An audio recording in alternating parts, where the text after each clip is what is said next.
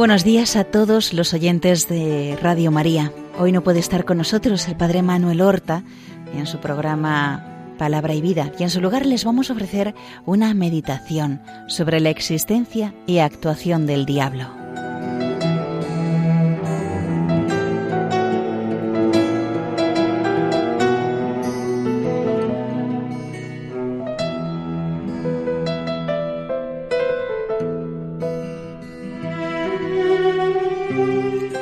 De nuevo lo llevó el diablo a un monte muy alto.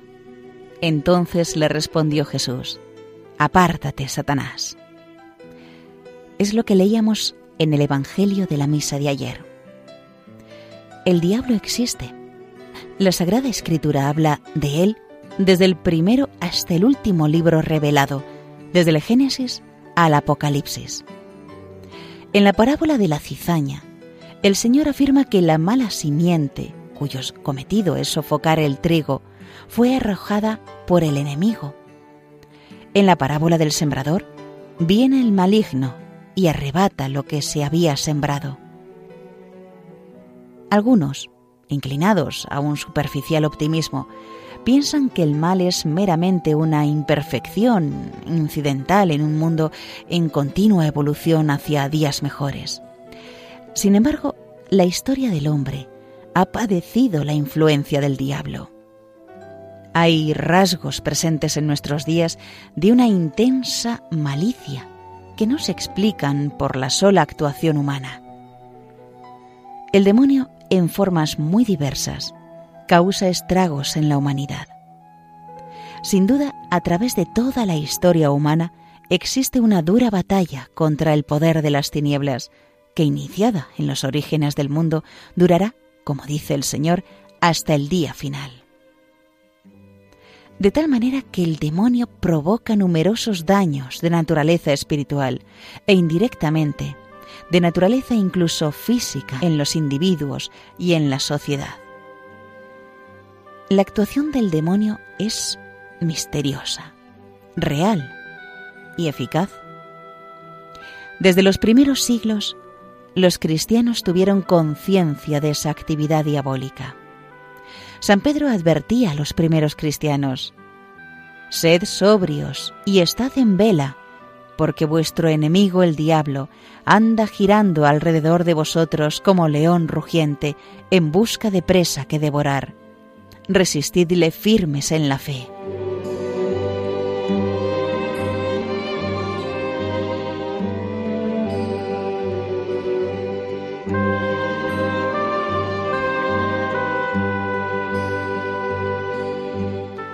Con Jesucristo ha quedado mermado el dominio del diablo, pues Él nos ha liberado del poder de Satanás. Por razón de la obra redentora de Cristo, el demonio solo puede causar verdadero daño a quienes libremente le permitan hacérselo, consintiendo en el mal y alejándose de Dios. El Señor se manifiesta en numerosos pasajes del Evangelio como vencedor del demonio, librando a muchos de la posesión diabólica. En Jesús está puesta nuestra confianza y Él no permite que seamos tentados más allá de nuestras fuerzas. El demonio tratará de seducir y apartar el espíritu humano para que viole los preceptos de Dios, oscureciendo poco a poco el corazón de aquellos que tratan de servirle, con el propósito de que olviden al verdadero Dios sirviéndole a Él como si fuera el verdadero Dios. Y esto siempre, de mil modos diferentes. Pero el Señor nos ha dado los medios para vencer en todas las tentaciones. Nadie peca por necesidad. Consideremos con hondura en esta cuaresma lo que esto significa.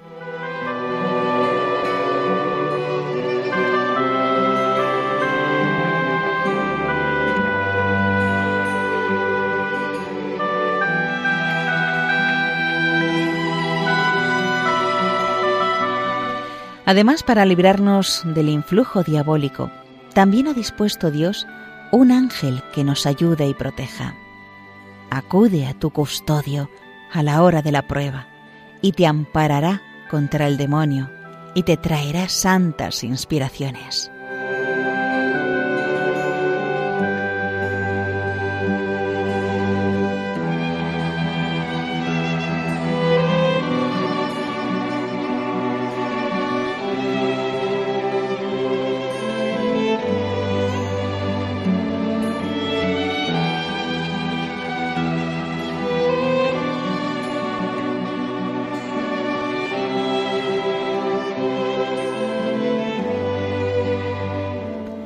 El demonio es un ser personal, real y concreto, de naturaleza espiritual e invisible, y que por su pecado se apartó de Dios para siempre, porque el diablo y los otros demonios fueron creados por Dios, naturalmente buenos, pero ellos, por sí mismos, se hicieron malos. Es el padre de la mentira, del pecado, de la discordia, de la desgracia, del odio, de lo absurdo y malo que hay en la tierra. Es la serpiente astuta y envidiosa que trae la muerte al mundo, el enemigo que siembra el mal en el corazón del hombre y al único que hemos de temer si no estamos cerca de Dios. Su único fin en el mundo, al que no ha renunciado, es nuestra perdición. Y cada día intentará llevar a cabo ese fin a través de todos los medios a su alcance. Todo empezó con el rechazo de Dios y su reino, usurpando sus derechos soberanos y tratando de trastocar la economía de la salvación y el ordenamiento mismo de toda la creación.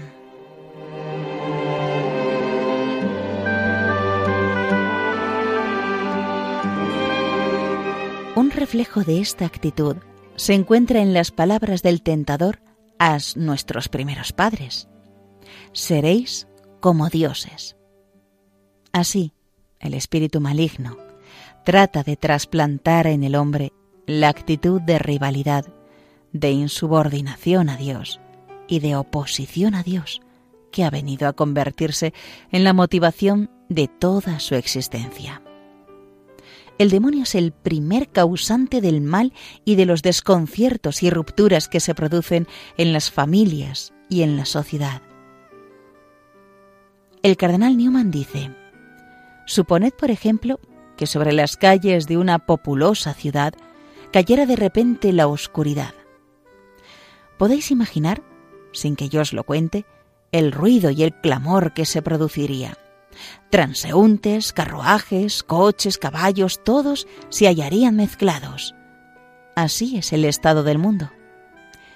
El espíritu maligno que actúa sobre los hijos de la incredulidad, el Dios de este mundo, como dice San Pablo, ha cegado los ojos de los que no creen. Y he aquí que se hayan forzados a reñir y discutir porque han perdido su camino. Y disputan unos con otros, diciendo uno esto y otro aquello, porque no ven.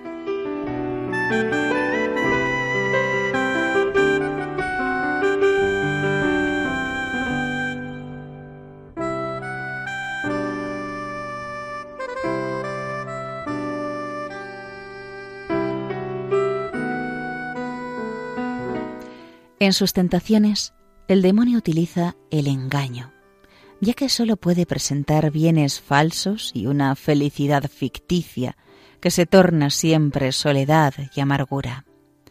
Fuera de Dios no existen, no pueden existir ni el bien ni la felicidad verdaderos. Fuera de Dios sólo hay oscuridad, vacío y la mayor de las tristezas. Pero el poder del demonio es limitado y también él está bajo el dominio y la soberanía de Dios, que es el único Señor del universo.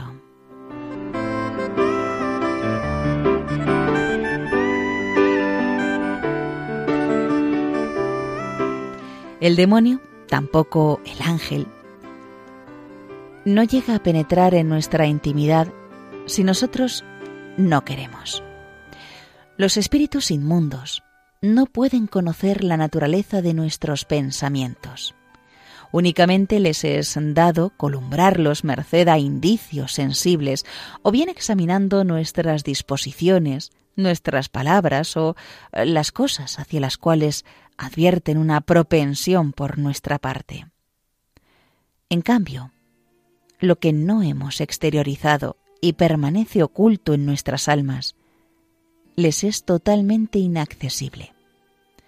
Incluso los mismos pensamientos que ellos nos sugieren, la acogida que les damos, la reacción que causan en nosotros, todo esto no lo conocen por la misma esencia del alma, sino en todo caso por los movimientos y manifestaciones externas.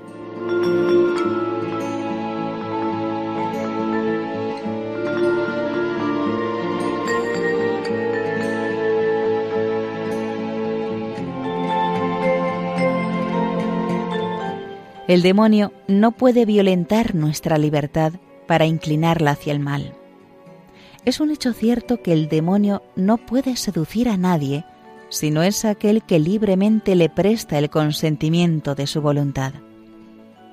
El santo cura de Ars dice que el demonio es un gran perro encadenado que acosa, que mete mucho ruido, pero que solamente muerde a quienes se le acercan demasiado. Con todo, ningún poder humano puede compararse con el suyo. Y sólo el poder divino lo puede vencer y tan sólo la luz divina puede desenmascarar sus artimañas. El alma que venza la potencia del demonio no lo podrá conseguir sin oración, ni podrá entender sus engaños sin mortificación y sin humildad.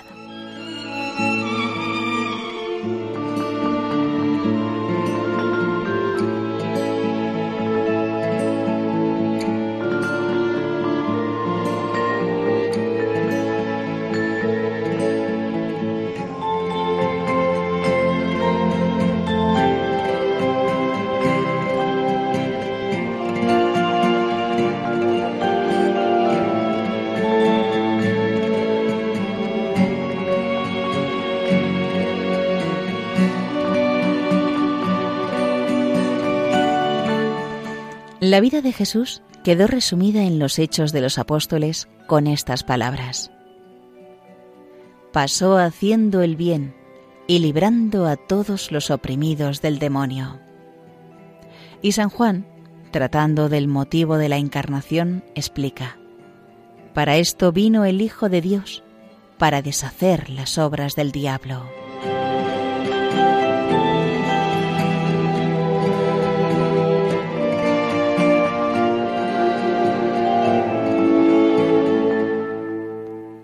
Cristo es el verdadero vencedor del demonio. Ahora el príncipe de este mundo será arrojado fuera, dirá Jesús en la última cena, pocas horas antes de la pasión. Dios dispuso entrar en la historia humana de modo nuevo y definitivo, enviando a su Hijo en carne nuestra, a fin de arrancar por él a los hombres del poder de las tinieblas y de Satanás. El demonio, no obstante, continúa detentando cierto poder sobre el mundo, en la medida en que los hombres rechazan los frutos de la redención. Tiene dominio sobre aquellos que de una forma u otra se entregan voluntariamente a él, prefiriendo el reino de las tinieblas al reino de la gracia. Por eso no debe extrañarnos el ver en tantas ocasiones triunfar aquí el mal y quedar lesionada la justicia.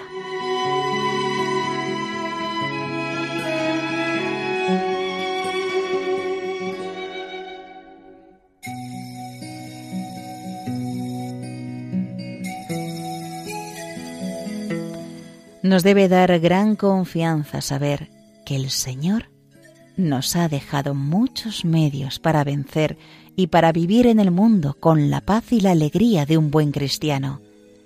Entre esos medios están la oración, la mortificación, la frecuente recepción de la Sagrada Eucaristía y la confesión, y el amor a la Virgen. Con Nuestra Señora estamos siempre seguros.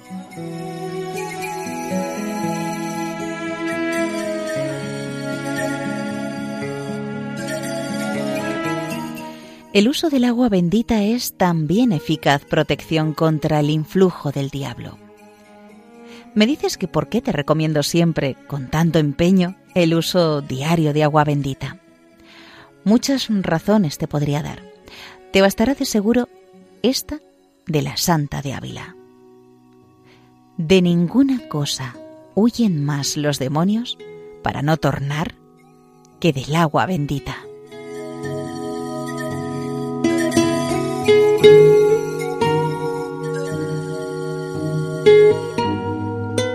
San Juan Pablo II nos exhorta a rezar dándonos más cuenta de lo que decimos en la última petición del Padre nuestro. No nos dejes caer en la tentación, líbranos del mal, del maligno. Oh Señor, haz que no cedamos ante la infidelidad a la cual nos seduce aquel que ha sido infiel desde el comienzo nuestro esfuerzo en estos días de Cuaresma por mejorar la fidelidad a aquello que sabemos que Dios nos pide. Es la mejor manifestación de que frente al non serviam del demonio, queremos poner nuestro personal serviam. Te serviré, Señor.